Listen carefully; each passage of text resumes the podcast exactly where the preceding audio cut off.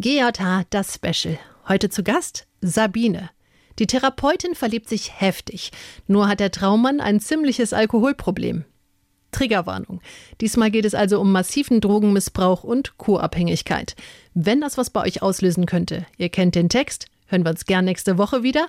Oder ihr bestellt Grüße an denjenigen, der die Folge für euch vorhört und einschätzt. Also es ist jetzt schon eine ganze Weile her, aber das sind Dinge, die ich erlebt habe, die ich auch so nie vergessen werde, die mich auch verändert haben als Mensch. Der Gangster, der Junkie und die Hure. Ein Podcast von SWR3. Einen wunderschönen guten Tag und herzlich willkommen zu einer neuen Episode der Gangster, der Junkie und die Hure beim SWR 3. Ich freue mich riesig, dass wir wieder am Start sind, dass ihr eingeschaltet habt. Hi Tara, hi Max. Hallöchen. Hello. Maximilian sind- Pollock. Maxi, stimmt, Stimmt, stell ja, mich Mann. mal anständig vor. Entschuldige bitte, Maximilian Pollock sind Genau, da aus. Branding sehr, sehr wichtig. Ähm, wir sind heute nicht allein. Wir haben einen Gast, eine Gästin zugeschaltet und zwar ist das die liebe Sabine. Hallo Sabine, schön, dass Hi, du da bist. Sabine. Hallo, hi. Magst du dich einmal vorstellen, dass wir auch eine Vorstellung kriegen, wer du bist? Also ich bin ähm, Kinder- und Jugendpsychotherapeutin und äh, habe eine eigene Praxis, eine gesetzliche Kassenzulassung und arbeite mit Kindern und Jugendlichen bis 18 Jahre beziehungsweise bis 21. Mhm. bin sozusagen auch ein bisschen eine Fachfrau für auch das Thema Sucht. Und das Ganze hat mich aber nicht davon abgehalten oder mein Herz nicht davon abgehalten, mich in einen Mann zu verlieben, der sehr schwer suchtkrank ist. Warum hast du dich bei uns gemeldet? Weil er wirklich aus dem Hardcore-Milieu kommt, muss man sagen. Und euer altes Leben ja komplett gewandelt und aufgegeben habt. Ja. Und jetzt darüber berichtet, um anderen auch zu helfen oder Angehörigen vielleicht zu helfen, zu verstehen, was da mit jemand passiert. Und aufgrund der Erfahrungen, die ich gemacht habe mit meinem Ex-Freund, wo ich hautnah erlebt habe, wie schwer das ist, auch von, ich sag jetzt mal, Sucht wegzukommen und wie unendlich qualvoll die Person da auch kämpft, war mir das ein Bedürfnis, euch zu sagen, mit euren ganz speziellen Lebensläufen, wie ich das bewundere und dass ihr für mich eigentlich auch Helden seid. Ja, Dankeschön. Dankeschön. Voll lieb. Und es kann sein, dass es ab und zu äh, kleine Babylaute zwischendurch gibt bei der Aufnahme. Okay, spannend. Darauf Okay. kommen wir auf jeden Fall im Laufe der Folge zu sprechen. Also ich wollte dich jetzt nicht abwürgen, aber eine Frage brennt mir direkt auf den Lippen. Du als Fachfrau hast auch gerade das Wort Sucht verwendet. Wie zutreffend findest du diesen Begriff im Jahr 2022 noch? Den Begriff Sucht, Also ich meine, dass Sucht ja eigentlich ein Begriff ist, der von der WHO seit 1954 nicht mehr verwendet wird. Und im Jahr 2013, nachdem der durch andere Begrifflichkeiten ausgetauscht wurde, durch den Sammelbegriff Substanzgebrauchsstörungen ersetzt wurde. Aber ganz Deutschland sagt Sucht. ja stimmt. Also im Katalog der ICD-10, Mhm. der von der WHO quasi alle psychischen Störungen auch auflistet, wird gesprochen vom sogenannten Abhängigkeitssyndrom. Mhm. Und dann gibt es noch eine Unterscheidung, quasi die Vorstufe, den sogenannten schädlichen Gebrauch. Mhm. Und neben dem ICD gibt's ja noch das DSM. Richtig. Und da werden ja auch Krankheitsbilder beschrieben. Dort wird halt von leichter, schwerer und mittlerer Substanzgebrauchsstörung im Zusammenhang mit dem Konsummuster der letzten zwei Jahre gesprochen. Ja, also das wird meines Wissens in Deutschland nicht so vorrangig benutzt, sondern eher der ICD-10. Mhm. Was sind denn die häufigsten Probleme, mit denen sich Jugendliche melden? Also meistens melden sich zuerst die Eltern. Es sind also zurzeit besonders auch Angststörungen, Depressionen, Mhm. Verhaltensauffälligkeiten, ADHS, also Aufmerksamkeit, Hyperaktivitätsprobleme, Zwangsstörungen. Also eigentlich das ganze Spektrum, was wir auch bei den Erwachsenen sehen. Ja, genau. Und jetzt heißt die Staffel Das Tier in uns. Also ich habe euch mitgebracht zum einen die Löwin, wie ich mich eigentlich persönlich beschreiben würde. Und das zweite Tier ist eigentlich der Frosch. War das auch ein bisschen, wie heißt das Märchen, Froschkönig? Wegen König. Co-Abhängigkeit? Ja, richtig. Mhm. in der ich nämlich voll drin war auch, also unbewusst. Ihr habt es ja in einer früheren Folge auch mal erwähnt. Eigentlich jeder im Zusammenhang, ein Angehöriger Mhm. mit einem Suchtkranken, kann man gar nichts machen, tappt früher oder später in die Co-Abhängigkeitsfalle. Also schon lange her bei mir, ich weiß das nicht so genau. Der Froschkönig ist eigentlich so ein Ding, wo man küsst. Welchen Gedanken hast du uns da zu dem Frosch mitgebracht? Es gibt Experimente, oder das ist auch bildlich ausgedrückt, quasi wenn man einen Frosch in einen Topf mit warmem Wasser reintut auf dem Herd, dann fühlt er sich da ganz wohl. Und wenn man aber anfängt, unter diesem Topf Feuer zu machen, Ähm, dann merkt der Frosch zwar, oh, das wird jetzt unangenehm, aber er kann sich noch anpassen und sagt, ja, ist nicht so schlimm, ich schaffe das noch, ich brauche jetzt nichts machen. Mhm. Und immer weiter und weiter und weiter erwärmt und irgendwann kocht das Wasser und der arme Frosch ist tot. Okay, und das verbindest du mit deiner Geschichte und mit dir. Ja, Ja. so würde ich ein bisschen diese Co-Abhängigkeit beschreiben. Mhm. Er geht über seine Grenzen hinaus und hält es viel länger aus, als er es normalerweise würde. Und du sagst ja, dass du erst eine Löwin warst und du wurdest zum Frosch, ne? Also eine Löwin ist ja ein stolzes Tier auch, Mhm. ähm, oder ein Löwe, dem es sehr wichtig ist, dass es seinem Rudel gut geht und der es auch beschützt. Ja. Und der einfach alles dafür tut, dass es denen, die er liebt, um sich herum gut geht. Und da bereit ist auch viel dafür zu tun und zu kämpfen Mhm. und sich selber auch stark fühlt, Dinge auszuhalten. Äh, Ich bin echt sehr, sehr gespannt. Wir haben, dass es mal so ein paar Fakten dazu gibt. Und ähm, Max ist eigentlich immer der Typ, der sich am besten vorbereitet. Ich weiß gar nicht, ob ich das jetzt schon sagen soll, aber erstmal finde ich es toll, dass du die beiden Tiere mitgebracht hast, zu den Unterschied und so vielleicht auch eine Verwandlung in dir selber wahrgenommen hast, von der Löwin zu ja, einem anderen Tier, das wir jetzt nicht unbedingt mit Kraft und Stärke und so verbinden. Und gleichzeitig habe ich aber natürlich, als ich die Geschichte gehört habe, ist mir noch was ganz anderes aufgefallen, nämlich Löwen sind die sozialsten aller Katzen, mit Abstand. Sie sind sogar die einzigen Großkatzen, die in einem Rudel leben und sich gegenseitig stützen. Weibliche Löwinnen übernehmen 90 Prozent der Jagd. Und jetzt, wenn ich diese Geschichte höre und mir überlege, wer von euch beiden in der Zeit äh, sich darum gekümmert hat, dass der Kühlschrank voll ist, dann vermute ich fast, dass du das warst. Und deswegen vielleicht gar nicht so weit weggegangen bist vom Löwinnensein, wie du das jetzt selber glaubst. Kann es sein? Ja, das stimmt. Ich habe so ein paar organisatorische Dinge eigentlich ziemlich schnell übernommen, Mhm. wo er irgendwelche Wünsche geäußert hat, was man jetzt vielleicht tun könnte. Ähm, habe ich einfach sofort recherchiert Mhm. und geguckt, guck mal, hier könnte man einen Flug buchen äh, oder da könnten wir hinfahren. Also das habe ich schon gemacht, Mhm. so ganz selbstverständlich einfach. Also Löwin geblieben, vielleicht sogar. Mhm. Wie habt ihr euch denn kennengelernt? Wir haben uns kennengelernt an Ostern 2019. Zu dem Zeitpunkt war ich gerade in der Ausbildung Kinder- und Jugendlichen-Psychotherapeutin und habe mein Pflichtpraktikum gemacht, das klinische Jahr. Das war gerade die eine Hälfte beendet in Österreich und ich war dabei, mich zu bewerben für die zweite Hälfte in ähm, Südtirol, also in Norditalien, im deutschsprachigen Teil.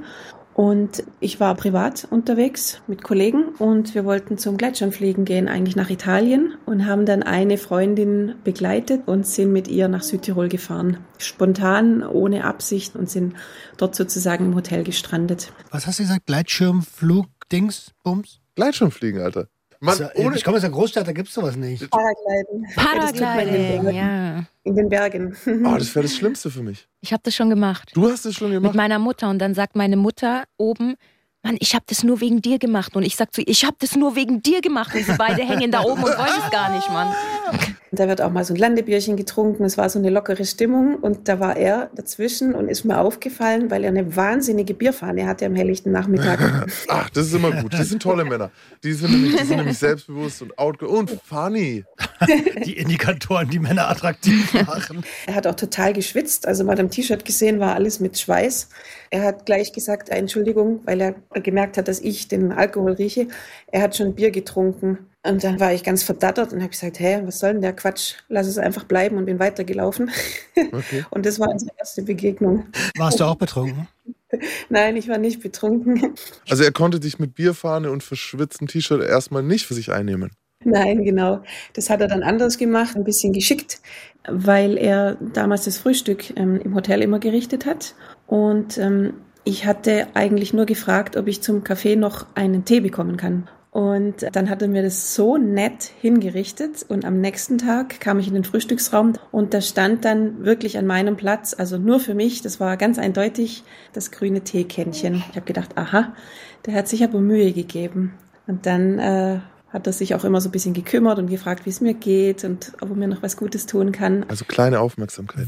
Genau. Und er hat damals dort den Frühstücksservice gemacht, weil die Familie das so organisiert hat, dass er auf gar keinen Fall abends arbeitet. Und du hast ihn als Personal kennengelernt. Richtig, Ja. als Sohn des Hotels, Mhm. genau, der selber auch Gleitschirmflieger ist. Das heißt, er hatte augenscheinlich schon eine Substanzgebrauchsstörung mit Alkohol. Genau. Also nach ein paar Tagen waren dann dieser Urlaub vorbei in Südtirol. Er hat mir dann zum Abschied auf dem Zettel noch seine Telefonnummer mitgegeben. Gesagt, wenn du magst, dann melde dich doch. Ich durfte quasi entscheiden, ob ich ihn kontaktiere oder nicht. Also es fand ich schon, es war sehr, sehr nett, einfühlsam. Und ich habe ihm dann auch geschrieben nach ein, zwei Tagen, dass ich wieder gut zurückgekommen bin und wie es ihm geht. Und da hat er dann auch sofort geantwortet.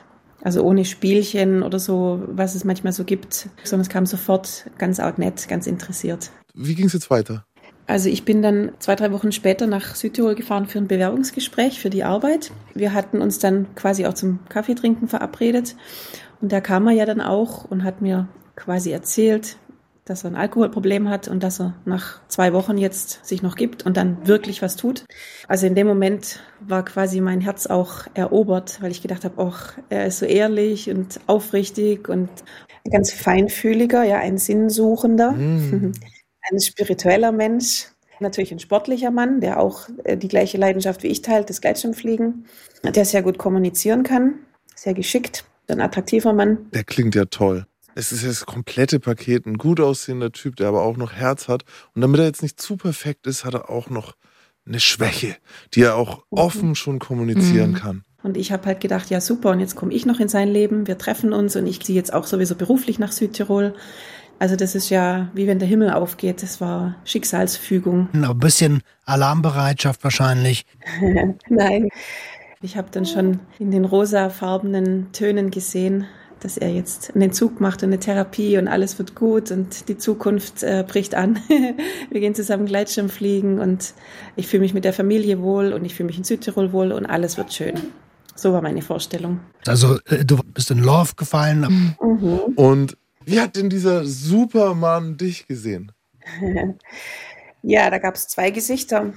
Ich würde mal sagen, der eine Teil von ihm, der hat mich auf Händen getragen und gesagt, du bist eine Traumfrau. Und er hat mir so ganz toll immer kleine Tipps bezüglich Wetter und Starten und wann man am besten zum Fliegen geht und so Motivationstipps gegeben. Ist auch mal mitgegangen zum Fliegen, waren wir zusammen unterwegs. Und wenn dann die quasi die Psychosen kamen und die Aggressionen, dann war ich diejenige, die schuld war, dass er trinkt, ah. die ihn ausnutzt, die ihm Böses will.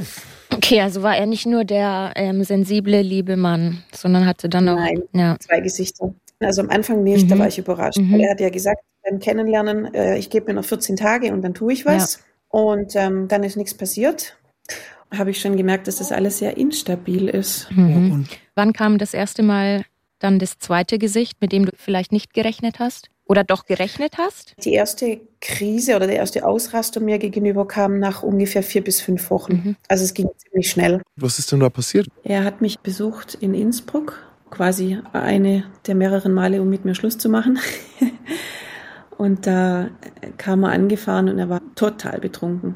Total betrunken. Wie hat sich das geäußert? Also er saß auf dem Boden, der konnte praktisch gar nicht aufstehen, äh, nur 50 Meter weit gehen, hat nur geschwitzt komisches Zeug geredet. Und das habe ich dann ja erst im Nachhinein gecheckt, als er wieder weggefahren ist, dass er jetzt so Auto fährt und auch noch über die Landesgrenze. Und hatte eigentlich da gar keine richtige Begründung, warum er jetzt mit dir Schluss macht? Doch, er hat gesagt, dass ich die Falsche für ihn bin, mhm. dass er keine Gefühle für mich hat und dass er jetzt Zeit für sich braucht, um äh, sein Suchtproblem auch zu regeln und dass er jetzt auch sein Handy ausmacht. Bam.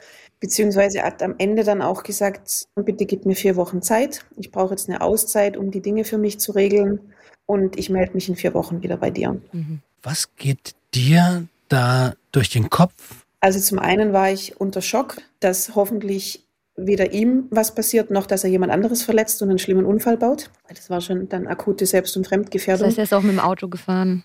Mhm. Ja. Aber wenn ich das richtig verstehe, sorry, dass ich da nochmal reingrätsch, bist du mit dem Gedanken bei ihm, nicht bei dir. Zu dem Zeitpunkt, ja, genau. Und genau da würde ich jetzt gerne mal kurz raufschauen. Diese vier Wochen, wie liefen die für dich? Es war schrecklich. Mhm. Ich war total im Chaos und hatte Angst und Panik mhm. und habe gedacht, was ist denn jetzt passiert? Hat sich ein Schalter umgelegt. Mhm. Und ich war so von jetzt auf nachher plötzlich in so einem schwarzen Loch. Mhm. Also, dass ich natürlich gemerkt habe, wie schlecht es mir geht. Also, Kann ich gut nachvollziehen. Genau, genau.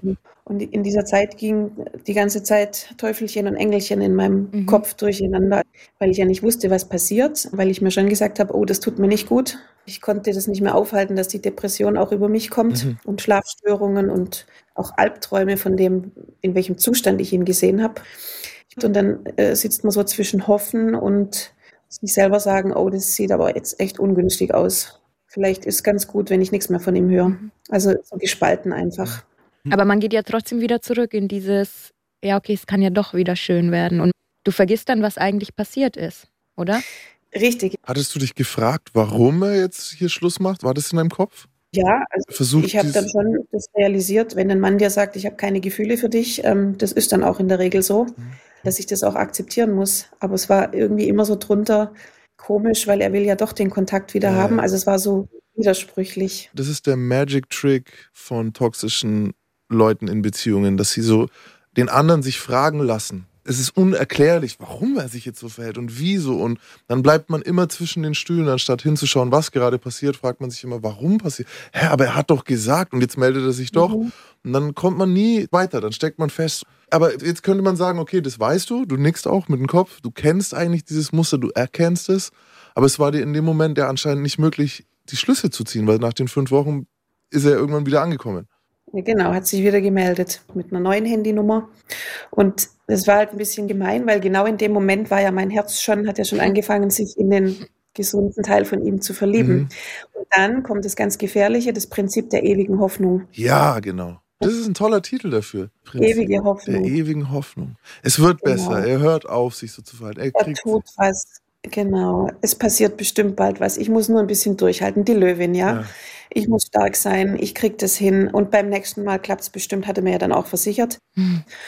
Und so entsteht die ewige Hoffnung. Hat man auch so dieses im Kopf, dass man eigentlich immer, wenn er dann Mr. Hyde ist, sagt man Dr. Jekyll, Mr. Hyde, genau, immer wenn er Mr. Hyde Mhm. ist, dass es ja eigentlich nicht er ist, sondern dass das die Substanz ist? Natürlich, als Psychotherapeutin habe ich mir das natürlich ganz Mhm. rational gesagt. Das ist der kranke Teil in ihm. Das muss man verstehen. Er will ja auch was tun und so weiter. Mhm. Okay, eine Co-Abhängigkeit hat ja drei Phasen. Wie sehen diese Phasen aus? Also es ist ja nicht so ganz wissenschaftlich definiert, Co-Abhängigkeit, ist eher so ein umgangssprachlicher Begriff. Aber es gehört auf jeden Fall dazu, dass man die Person auch beschützen möchte. Dieses auch Entschuldigen von absolut bizarrem Verhalten, indem man sagt, ja, der ist ja krank. Eine Sucht ist eine Krankheit, Alkohol, Cannabissucht ist eine Krankheit. Da muss ich jetzt Verständnis haben und geduldig sein. Und da ist man dann schon drin in der Co-Abhängigkeit. Ähm, ab welchem Punkt hast du die Verantwortung für ihn übernommen? so direkt nicht, weil es war ja wirklich nur ein halbes Jahr, wo es immer hin und her ging. Mir ist eher aufgefallen, die Familie drumherum, das System, dass da quasi ganz viel Kontrolle auch übernommen wird und Aufgaben. Also zum Beispiel seine Schwester hat, da bin ich fast vom Stuhl gefallen, vor meinen Augen von ihm die schmutzige Wäsche im Wäschekorb abgeholt und hat seine Wäsche gewaschen. Oder auch der Vater, der ein ganz, ganz gutherziger Mensch ist, der immer wieder auch Schulden für ihn beglichen hat. Wenn er angeschrieben hat am Kiosk für Essen und Getränke, der einfach alles auch bezahlt hat. Nur als kleines Das Beispiel. ist absolut nichts Ungewöhnliches, ne? Du hast es auch schon gesagt, er war in der Frühschicht. Das Ja, heißt, das war das das. Familienkonstrukt hat die Verantwortung für ihn mit übernommen und ihn in eine angenehme Position gesetzt. Und ähm, das ist, glaube ich, eines der Hauptcharakteristika, ne? Mhm. Ja, ich meine, Alkohol und Tabak kann man fast an jedem Kiosk, an jeder Tankstelle kriegen. Diese Einblicke, die ich bekommen habe, was alles mit einem Mensch wirklich passieren kann, das war mir vorher so nicht klar. Und wie schwer das auch ist, davon wegzukommen. Und einfach dieses Verständnis, dass man nie im Kopf von einem anderen Menschen drin steckt. Nie. Mhm.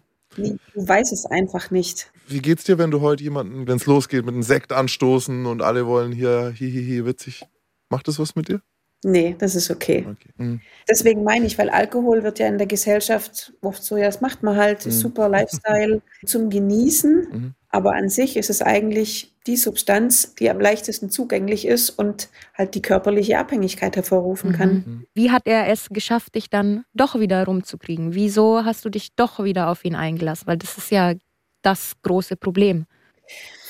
Also die ganze Zeit hatte ich trotzdem die Idee oder die Hoffnung, dass alles noch gut werden kann, weil ja immer wieder die Versprechungen kamen, jetzt wirklich. Also jetzt, das war ja in sechs Monaten vier oder fünf Mal dieses Versprechen. Weil ich auch gesehen habe, wie schlecht es ihm geht. Er hat es ja selber gesagt. Er hat auch gesagt, sein Körper macht es keine zwei Jahre mehr mit. Er weiß es ganz genau. Und das habe ich dann schon ernst genommen und auch geglaubt. Aber das hat halt jeweils nur ein paar Tage gehalten und dann gab es wieder die nächste Katastrophe. also die Hoffnung war immer da.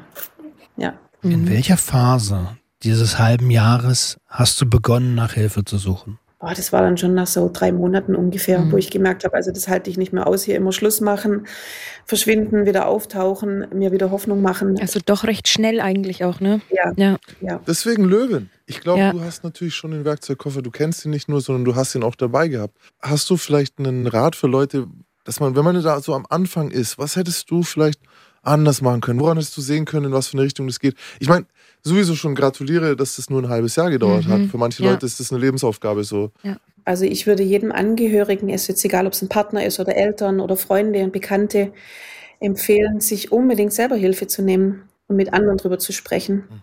Also ich habe natürlich mit Freundinnen gesprochen, die mich auch immer wieder gefragt haben, wie geht's eigentlich? Und hey, du musst da unbedingt raus. Das ist nicht gut, das ist mhm. nicht gesund. Er musste selber wissen, was er tut. Und irgendwann war ich so verzweifelt, dass ich selber die Suchtberatung kontaktiert habe. Top, das machen die wenigsten. Mhm. Und das kann ich nur jedem Angehörigen empfehlen. Man hat auch als Angehöriger den Anspruch, sich beraten zu lassen. Und das war dann sehr interessant, dieser Mann von der Suchtberatung. Der hat mir sofort gesagt, ganz klipp und klar, Sie können gar nichts tun. Sie können ihm nur sagen, wir treffen uns an dem und dem Tag dort. Bis dahin will ich keinen Kontakt mehr mit dir haben. Entweder du kommst oder du kommst nicht, aber ich gehe hin. Der war knallhart. Mhm. Hat gesagt, und bis dahin brechen Sie den Kontakt ab, das bringt nichts. Und das hat mich dann auch selber nochmal wachgerüttelt. Ähm, jetzt sind wir ja schon beim Rauskommen. Ich würde aber gerne nochmal mhm. reingehen, weil wir waren jetzt irgendwie bei äh, dem ersten Aufkommen nach vier, fünf Wochen. Und wie ging denn dieses halbe Jahr weiter? Weil das ich habe noch nicht so richtig den Einblick, wie ihr miteinander da hm. äh, verbandelt gewesen seid. Ja, also nach meiner Definition war es schon eine Beziehung. Mhm. auch mit also Intimität, mit Zärtlichkeiten, mit äh, gegenseitig beieinander äh, sich besuchen, übernachten, gemeinsame Aktivitäten. Stichwort Helfersyndrom. Hat es dich berührt einfach? Du hast gesagt, okay, hier kann ich vielleicht sogar noch was tun, hier kann ich aktiv vielleicht einen Menschen sogar unterstützen. War das von Anfang an dabei? Naja, wenn ihr bitte mal beschreiben könntet, was genau jedem von euch individuell eigentlich am meisten geholfen hat, den Lebenswandel hinzukriegen, was euch motiviert hat. Liebe. Mhm. Just one word. Durch die Liebe von meiner Frau zu mir, die bedingungslose Liebe, habe ich erstmal verstanden, was das überhaupt ist. Und mittlerweile beginne ich auch mich selbst immer mehr zu lieben. Das hat auch nochmal irgendwie ein paar Jahre länger gedauert. Aber es ist Liebe. Also, also war es doch eigentlich genau das, dass jemand zu dir steht. Boah, da würde ich dich. Also jetzt können wir es wirklich. Das ist ja mein Podcast gerade, worüber wir jetzt reden. Hör dir mal die 31er-Episoden an, die sind super, da erzähle ich das ganze Ding. Mhm. Also bei mir war es tatsächlich auch die Liebe von jemandem an mich und zu jemand anderem. Leider nicht die Liebe zu mir selber. Bei mir war es ein bisschen anders. Ich hatte aber ja auch komplett alles. Also ich hatte sowohl irgendwie was, äh, ich habe mich auf meine gewisse Art prostituiert, weil ich für Geld hätte ich alles gemacht. So.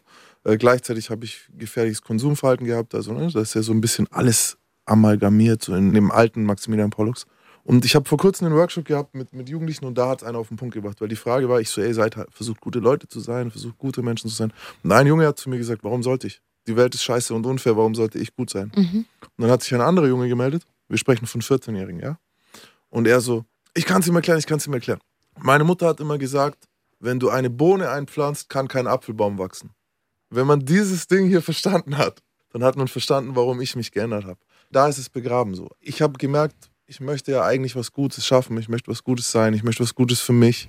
Und das zu verstehen, dass es möglich ist, dass ich es verdient habe, dass es schöner ist, wenn ich mich gut verhalte und dann auch was Gutes wächst. Das war das, was mir geholfen hat. Das Verständnis davon, dass ich Einfluss darauf haben kann, wie meine Welt ist. Und Liebe natürlich. Liebe hilft immer. Wenn du eine Bohne einpflanzt, kannst kein Apfelbaum werden, Mann.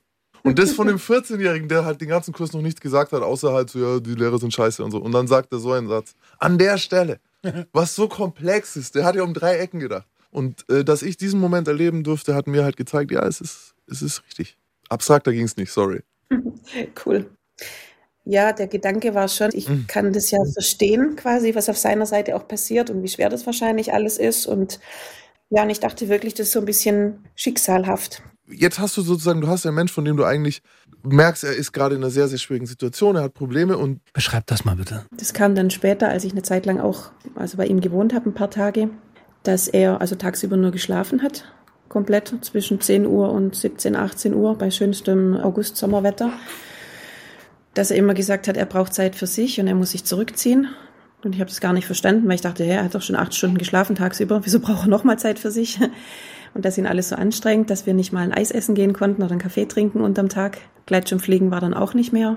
Bis hin zu, also mich auch aggressiv angehen. Er hat geduscht, hat die Musik, irgendwie so Heavy Metal Musik ganz laut gemacht und ich war in der Wohnung, mir ist hier der Kopf geplatzt und ich habe dann den Lautsprecher leiser gemacht und dann hat er mich total zusammengestaucht, was das soll. Das wäre seine Wohnung und wann ich endlich wieder gehe und er will Musik hören, wie er will und ich wäre so spießig, also aus heiterem Himmel mich total zur Minna gemacht.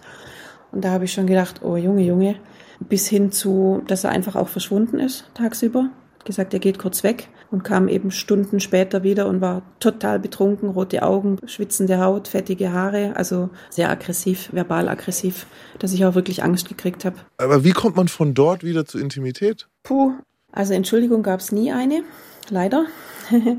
da hätte ich sehr drauf gehofft. Es war eher dann am Ende so, wie wenn er in sich zusammengefallen ist und plötzlich mich in den Arm genommen hat und dann auch müde geworden ist und gesagt hat, ach komm, lass uns einen Film gucken, bei dem er dann aber eingeschlafen ist. Oder hat gesagt, komm, wir gehen schlafen. Und war dann ganz kuschelig und anhänglich von jetzt auf nachher. Also ohne irgendwie was noch zu besprechen.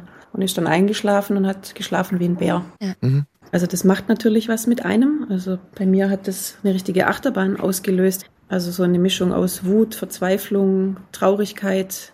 Und wenn dann plötzlich so eine Umarmung kommt, mm, ist das eigentlich auch erstmal nicht schön, aber nach einer Weile habe ich gedacht, oh, okay, vielleicht war alles nur ein Spuk oder so und jetzt hört es endlich auf.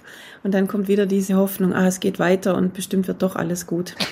Und in Summe ging es mir aber wirklich schlecht, weil ich natürlich immer abgewartet habe, jede Stunde quasi, was als nächstes passiert. Mhm. Und es war so ein Strudel, weil er in dem halben Jahr, glaube ich, dreimal mit mir Schluss gemacht hat, dreimal verschwunden ist, wieder mit neuen Handynummern aufgetaucht. Und eben ich gemerkt habe, ich warte und ich warte und ich warte und es wird eigentlich immer schlimmer, mhm. es passiert nichts. Was ich zu dem Zeitpunkt aber noch nicht wusste, das habe ich ja später herausgefunden, dass das Ganze natürlich schon seit Jahren geht und da schon x tausend Selbstversuche waren, auch schon mal in der Klinik angemeldet, wieder abgesagt, doch nicht hingegangen. Ich wollte gerade sagen, der hätte mal in eine Klinik gehen müssen. Ja, genau. Das habe ich natürlich dann irgendwann auch gesagt mhm. und dann war der Ofen aus. Mhm. Dann bin ich sehr beschimpfen worden. Mhm. Er schafft das alleine.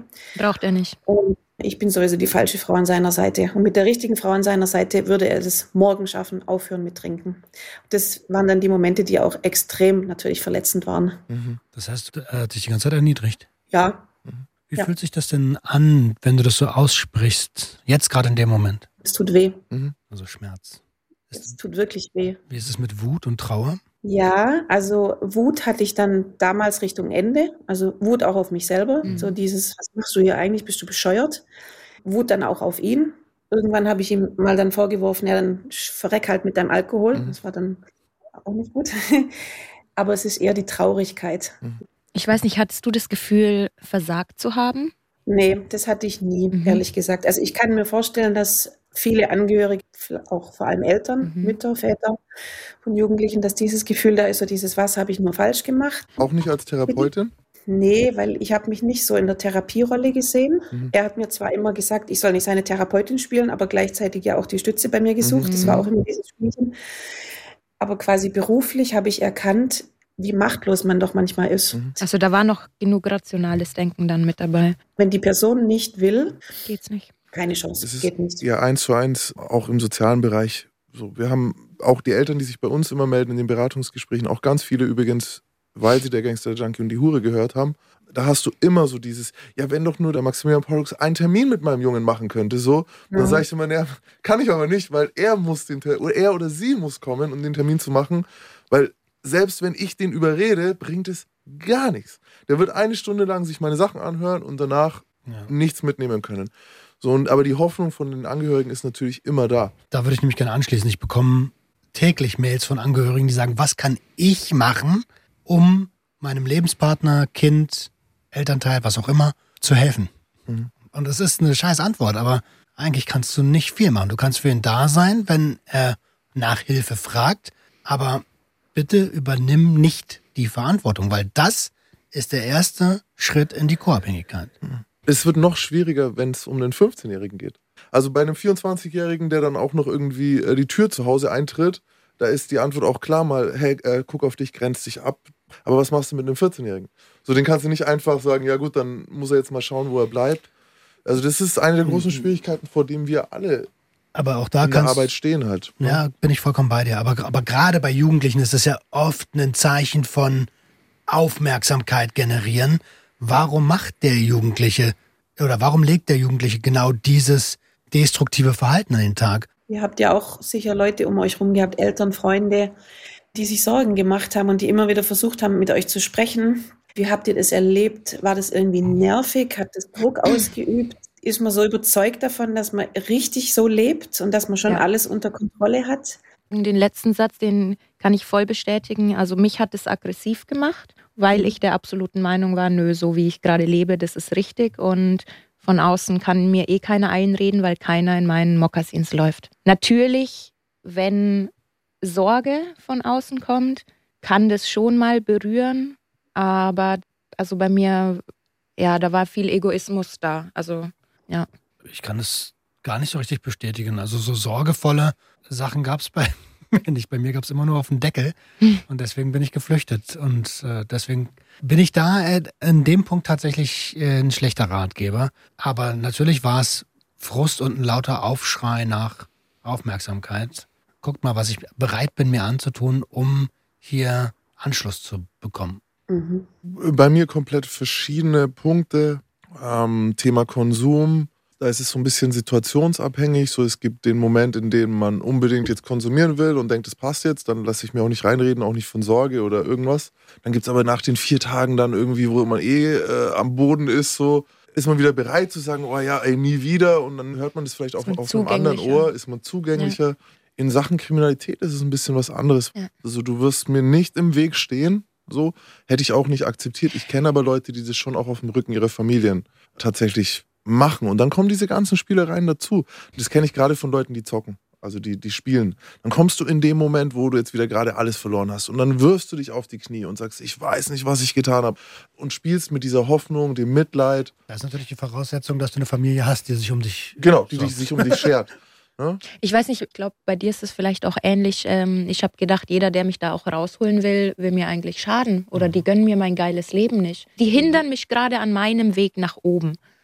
Gibt nur, gibt nur Freund oder Feind. Was löst denn das in dir aus, wenn du das hörst? Also, was ich raushöre, bei jedem von euch dreien sind es unterschiedliche Gründe und Motivationen, die mhm. ihr habt, die wahrscheinlich auch mit eurer Vergangenheit mhm. zu tun haben. Jetzt, Roman, bei dir speziell, immer nur eins draufgekriegt. Mhm. Und es zeigt wieder, dass jeder doch seine individuelle Geschichte hat. Mhm.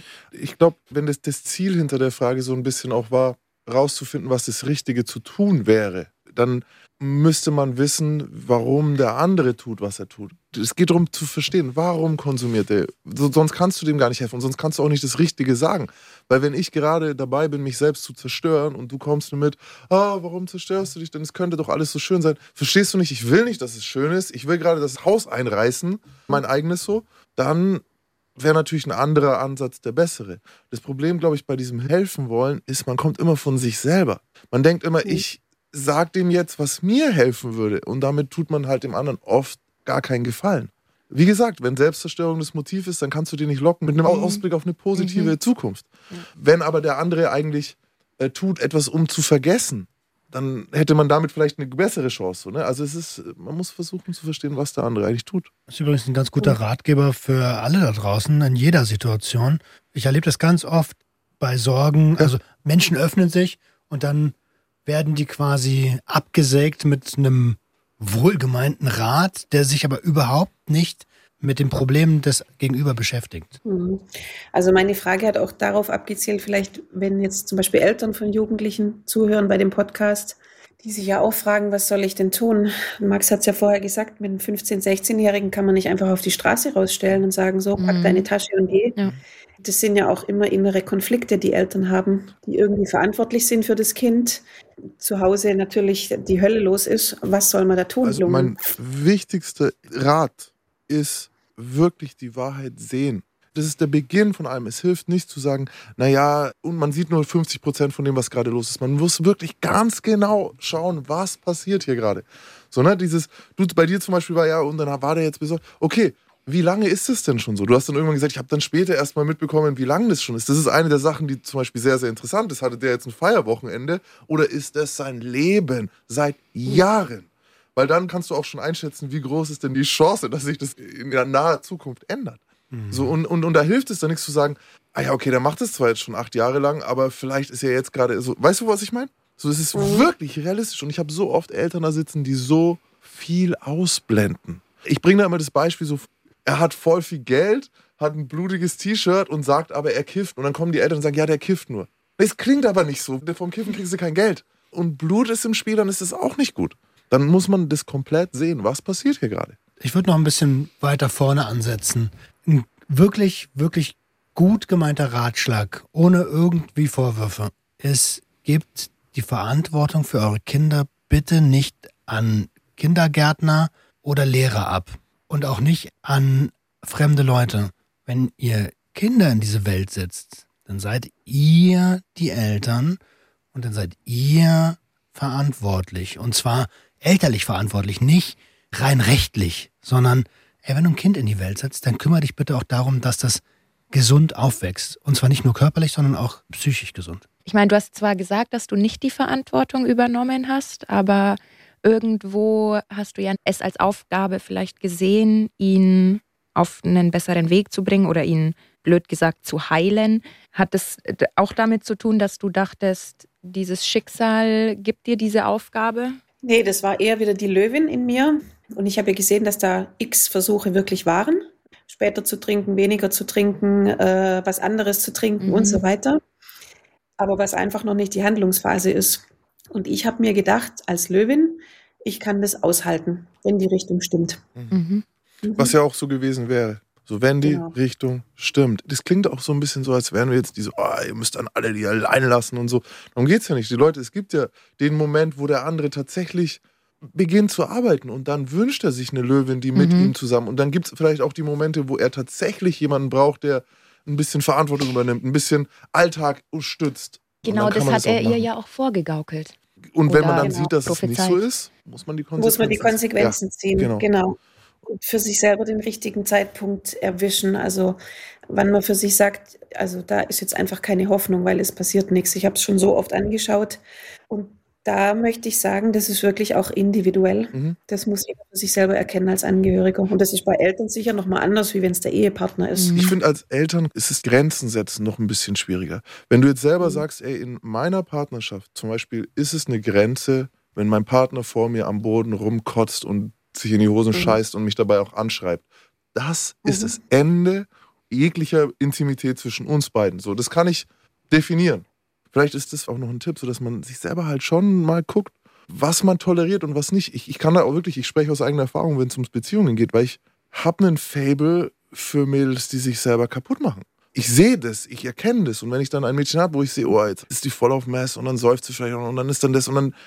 Ich habe mir aber ein Korsett gegeben, in dem ich mich bewegen darf. Und alles rechts und links davon toleriere ich nicht mehr.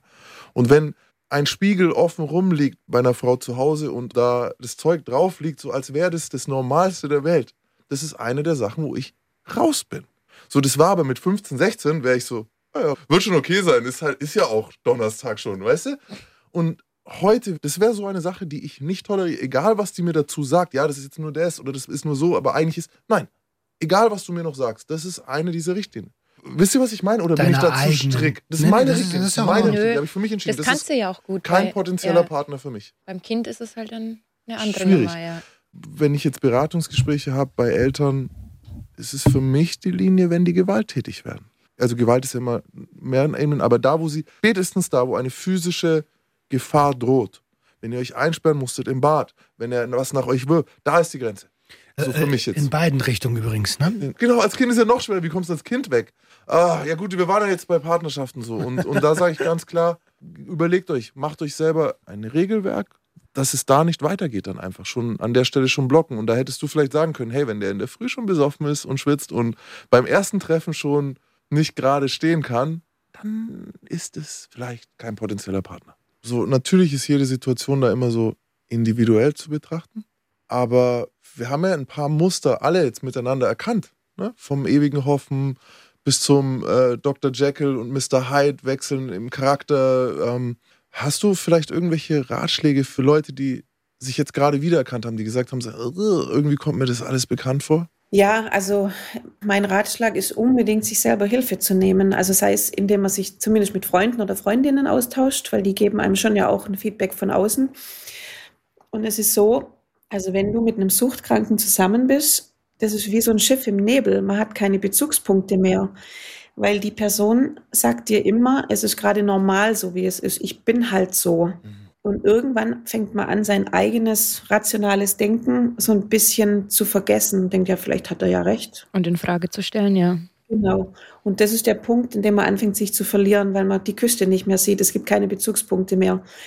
Und deswegen finde ich es ganz wichtig, dass man Freunde von außen hat, also ein Netzwerk, die einem sagen, hey, was machst du da eigentlich gerade? Wir holen dich jetzt da sofort raus und holen dich mit dem Auto ab, wenn du nicht sofort das Haus verlässt. Oder halt zu Beratungsstellen zu gehen, sich zu informieren. Ich habe dann auch viele Bücher gelesen, so von ehemaligen Suchtkranken, zum Beispiel Robbie Williams, der berühmte Sänger.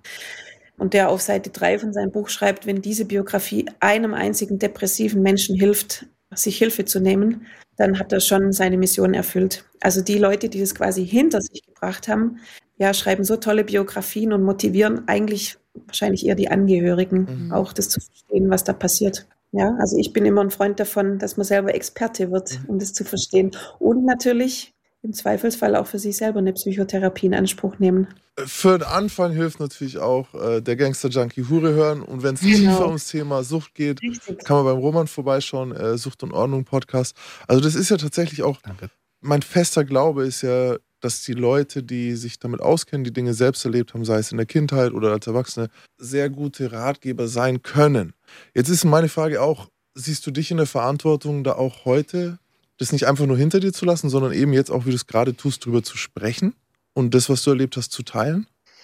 Ja, also deswegen habe ich ja auch gleich spontan Ja gesagt, als ihr mich gefragt habt, ob ich teilnehmen will an dem Podcast, weil ich hoffe, dass manche Zuhörer sich da vielleicht angesprochen fühlen oder ertappt fühlen und sagen, Mensch, stimmt, das erkenne ich auch bei mir, ich hänge da irgendwie so drin und komme schlecht raus. Der andere tut zwar nichts, aber ich selber kann jetzt anfangen, mir zu helfen, dass es mir wieder besser geht. Mhm.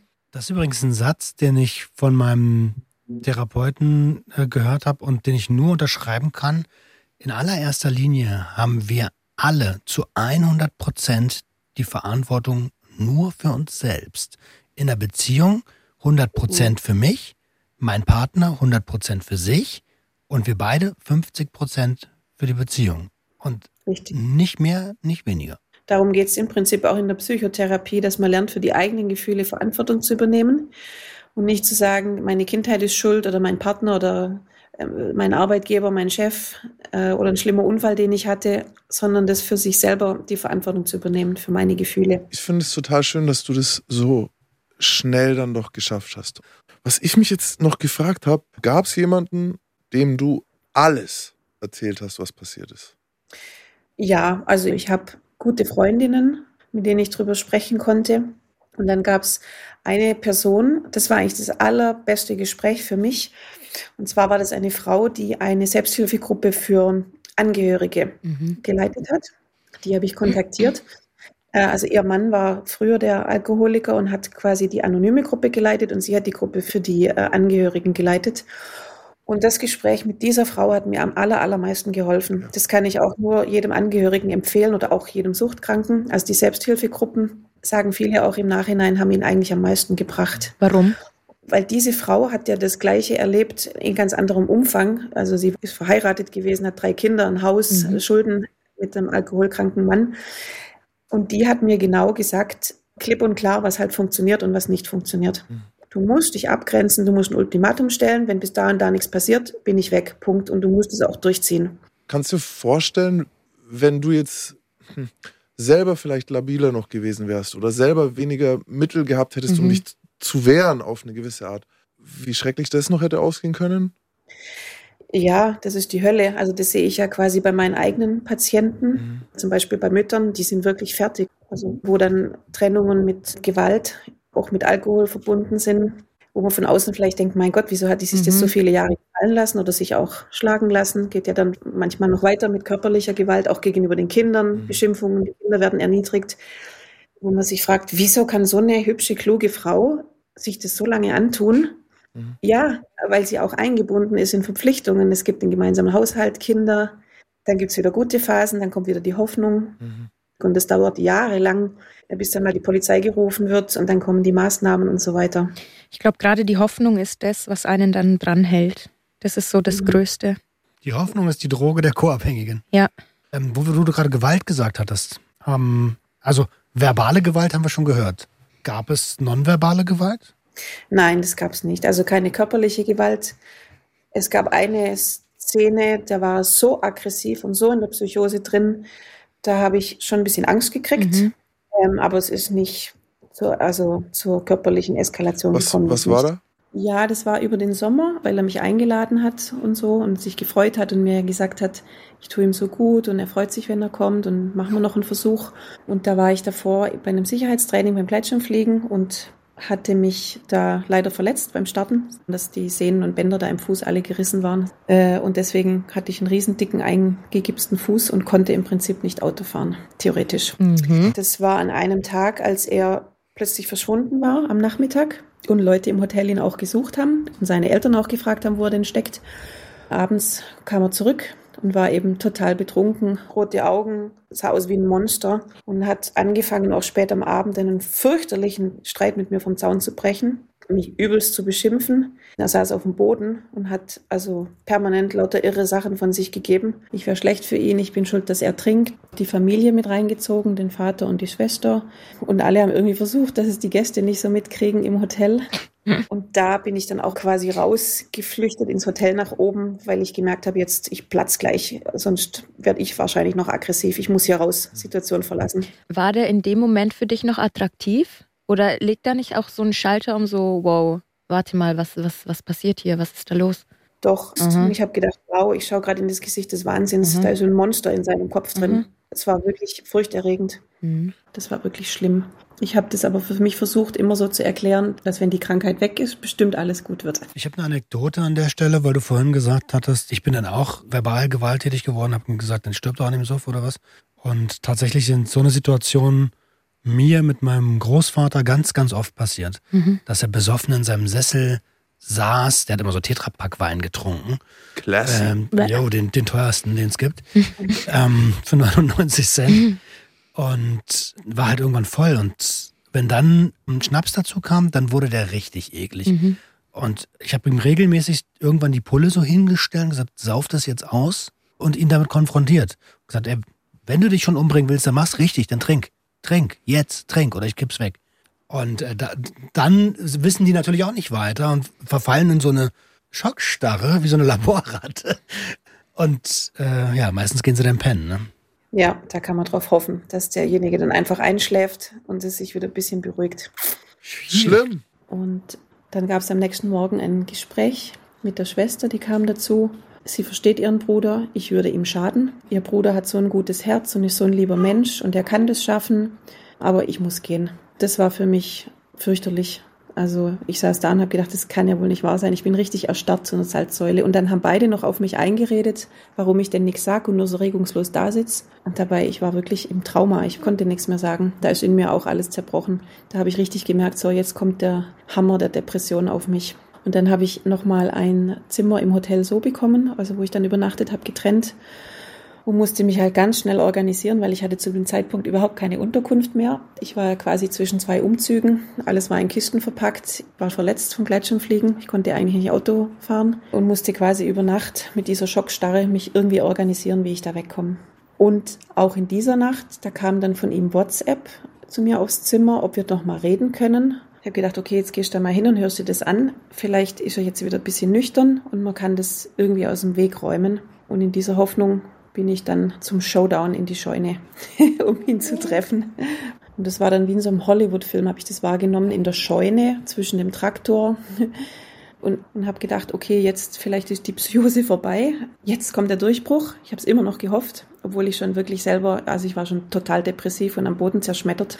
Also das war der Horror, das Gespräch. Ich war fix und fertig. Und ich war dann in dem Gespräch auch sehr passiv. Also ich habe das so ein bisschen über mich prasseln lassen. Er hat sehr viel geredet. Er hat ja eh dann so einen Redefluss gehabt. Und dann habe ich gedacht, okay, das Einzige, was hilft, wenn man nichts mehr weiß, ist wirklich total ehrlich sein.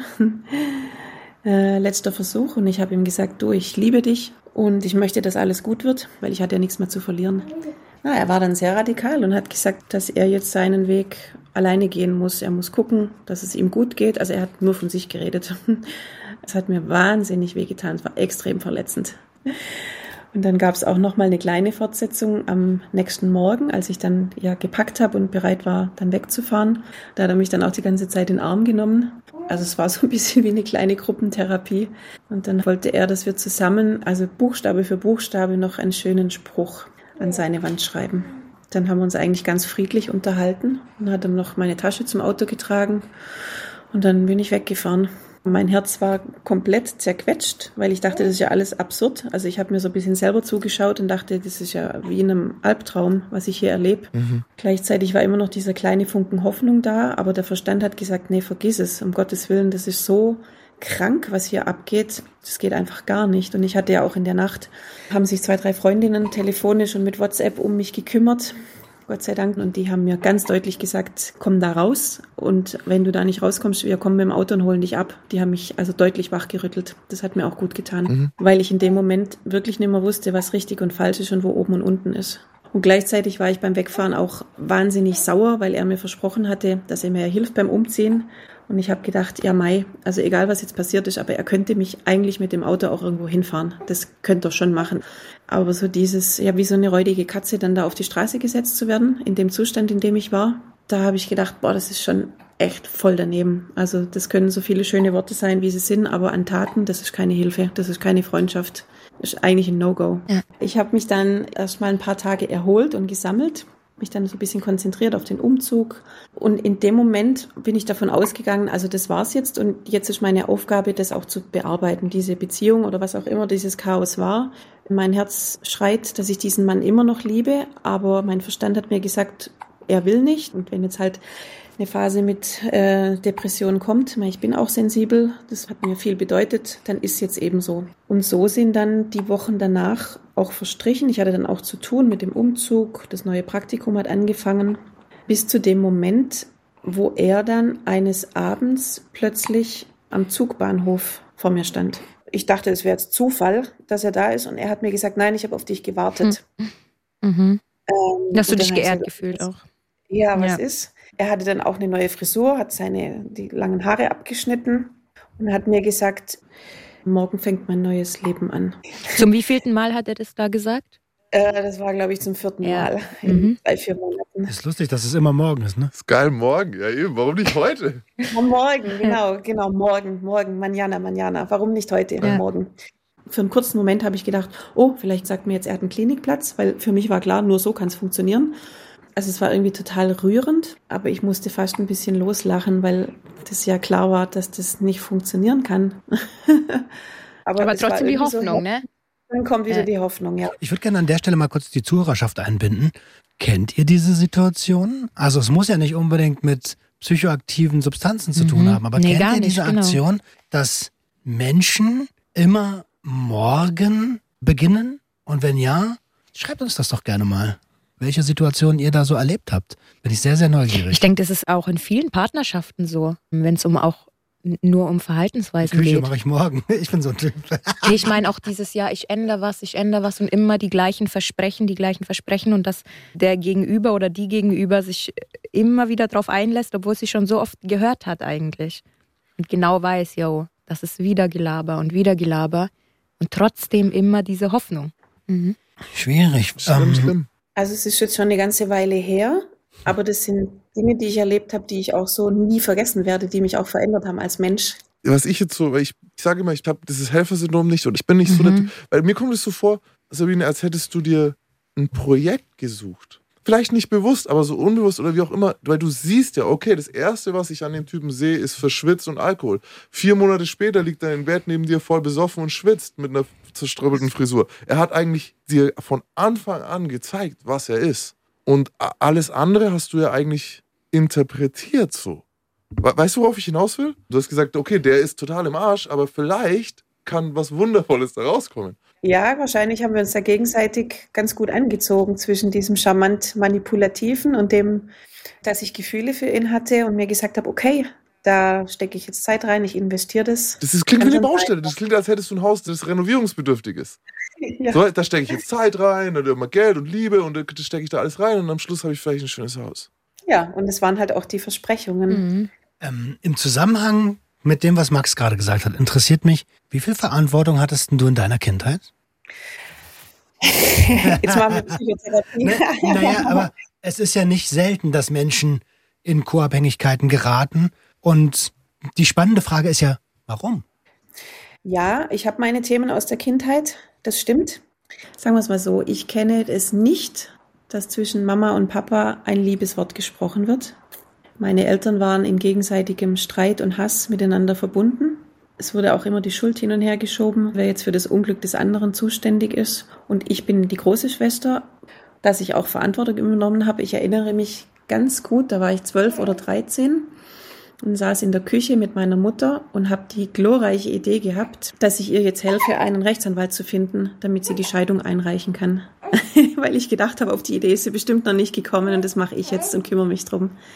Aber es ist natürlich nie passiert.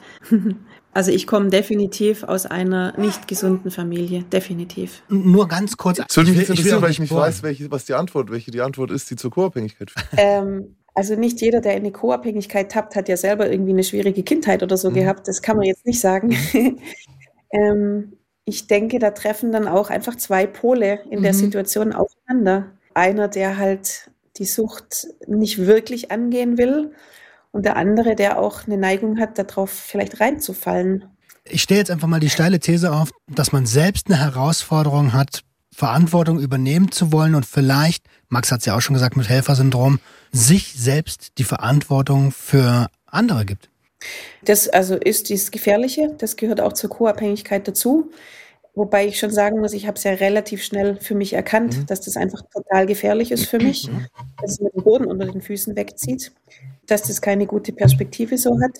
Aber es hat einfach ja für fünf, sechs Monate gedauert, bis ich dann selber emotional so am Ende war, dass ich gedacht habe, wenn das noch weitergeht, muss ich mich selber in die Psychiatrie einweisen. Ich kann nicht mehr. Mein ganzes Leben gerät selber aus den Fugen. Ich muss mich jetzt schützen. Mhm. Also auch dieser gesunde Gedanke, obwohl alles so schmerzhaft war, zu sagen, ich muss da raus. Ja, es tut mir voll leid, dass ich jetzt nochmal bohre, aber ich habe die E-Mail gelesen im Voraus und eine Sache will mir nicht in den Kopf. Hast du noch Kontakt zu diesem Menschen? In größeren Abständen, ja. Er hat mich sogar kürzlich erst wieder von sich aus kontaktiert. Mhm. Und wie gehst du damit um? Immer, es ist immer dann, wenn er ein bisschen denkt, die Sucht unter Kontrolle zu haben. Ja, weil er weiß natürlich, er muss in einem gewissen Zustand auch eigentlich sein. Wenn er ganz unten ist, geht's nicht. Das hast du schon klar signalisiert. Und so, er spielt wieder auf Hoffnung. Aber ganz interessant, lustiger Side-Fact: Du hattest, äh, es stand in der Mail, ähm, wir schreiben noch hin und wieder. Und mein ah, ja, Gedanke stimmt, war dann so, äh, weil wir gestern noch an der Bar gesessen im Hotel und mein Gedanke war dann sofort, ah, der sitzt im Knast. Weil, warum soll sie ihm sonst schreiben? Und die anderen zwei so, wie wär's mit WhatsApp? Und ich so, Ach ja, das gibt's, gibt's ja auch noch. noch. So, also da die, die verschiedene Wahrnehmung des, des Wortes geschrieben. Deine Vergangenheit. Einfach. Und, und wie, wie schreibt ihr? Schreibt ihr auf WhatsApp? Ja, genau. Ach, also aber das ist ein oder zweimal im Jahr, ganz selten. Von meiner Seite jetzt auch nicht mehr. Mhm. Das wäre nämlich die Frage, warum machst du denn das? Also von meiner Seite aus suche ich keinen Kontakt mhm. mehr. Ja, aber du antwortest ja. Genau. Oder blockierst ihn nicht.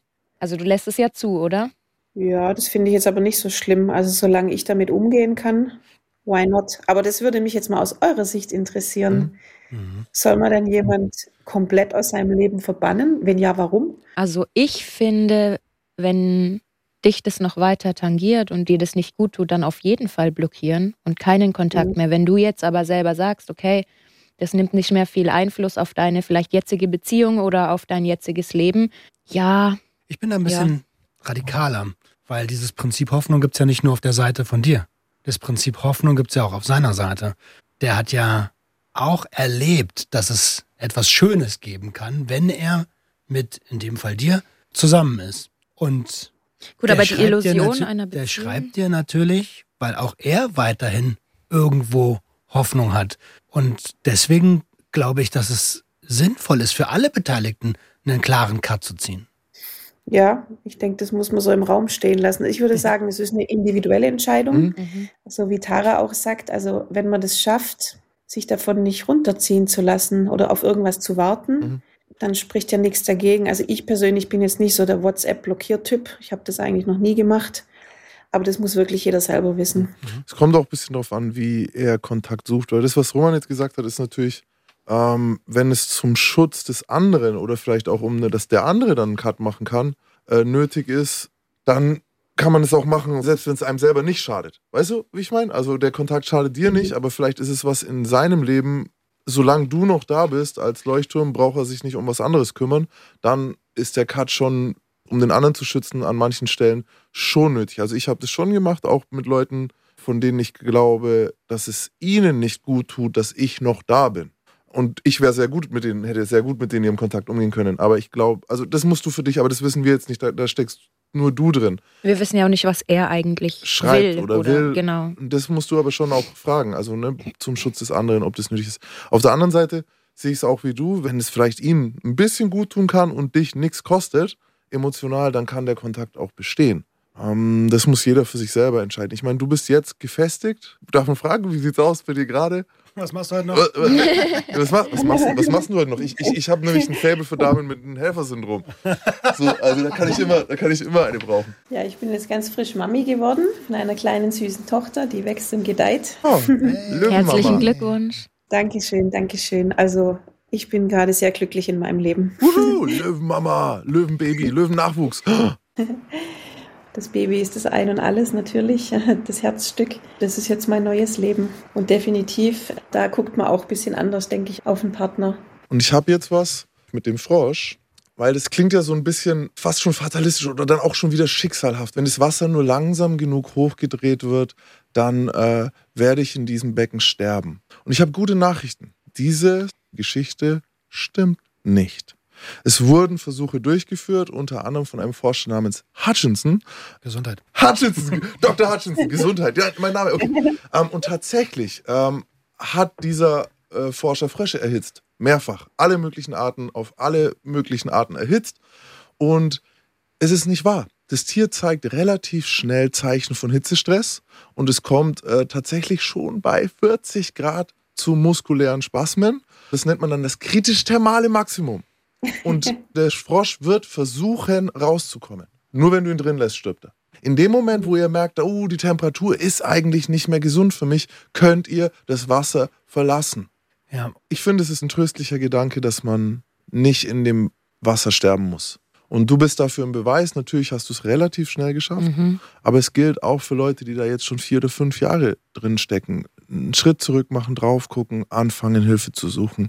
Es ist möglich um nochmal beim Frosch und beim Löwen zu sein, wie viele Anteile stecken heute noch in dir von diesen beiden Tieren? Was ist aus denen geworden? Also die Löwin ist immer noch da. die möchte ich auch immer bleiben. Das ist, glaube ich, auch so ein Überlebensinstinkt. Der Frosch, ähm, weiß ich nicht, wie ich da gefährdet bin. Das kann man ja immer erst im Nachhinein sagen. Aber ich bin auf jeden Fall vorsichtiger geworden. Jetzt, was das Thema Sucht anbelangt, also würde ich natürlich viel schneller Konsequenzen ziehen oder also mich mit dem Thema privat jetzt bei einem Mann auch gar nicht mehr darauf einlassen. Und ansonsten, man kann halt nicht in die Zukunft gucken, gell? Man kann sich nur einen Vorsatz nehmen aus Erfahrungen, die man gemacht hat und sagen, okay, beim nächsten Mal passiert mir das nicht wieder oder ich gehe dann anders damit um. Also ich denke schon mit den Narben, die ich davon getragen habe, dass ich auf jeden Fall auch was Wertvolles für mich daraus lernen konnte. Auch auf mich zu schauen, das nicht immer zu vergessen und nicht den anderen so vorne ranzustellen. Also die berühmte gesunde Mischung. Mhm. mhm. Finde ich vollkommen okay. Ja, eigene Grenzen halt, ne? Ja. Also mega, dass du da so ehrlich warst, weil ich finde nämlich auch, man hat immer dieses Bild von Therapeuten, die können mit allem umgehen, die machen keine Fehler, weil sie es ja also in der Theorie gelernt haben und so. Deswegen finde ich das auch sehr schön, dass wir das jetzt hier mal drinnen hatten. Auch die Therapeuten sind Menschen, ja. Und die haben es besonders schwer, weil so eine Sachen wie Substanzgebrauch oder auch Substanzgebrauchsstörungen kannst du in gewissen Berufsfeldern nicht aufmachen, mhm. weil du sonst deinen Job los bist. Mhm. Da melden sich auch jede Woche bei mir Menschen und da siehst du schon, wie groß diese Herausforderung ist. Ja, also das wäre auch eigentlich mein Wunsch, weil für mich sozusagen beruflich ist es normal, über solche Themen zu sprechen. Mhm. Aber dass es ganz viel Tabus noch gibt in der Gesellschaft über irgendwelche psychischen Probleme wie jetzt Depressionen oder Ängste, die zum Beispiel ja oft mit Alkohol verbunden sind, zu sprechen.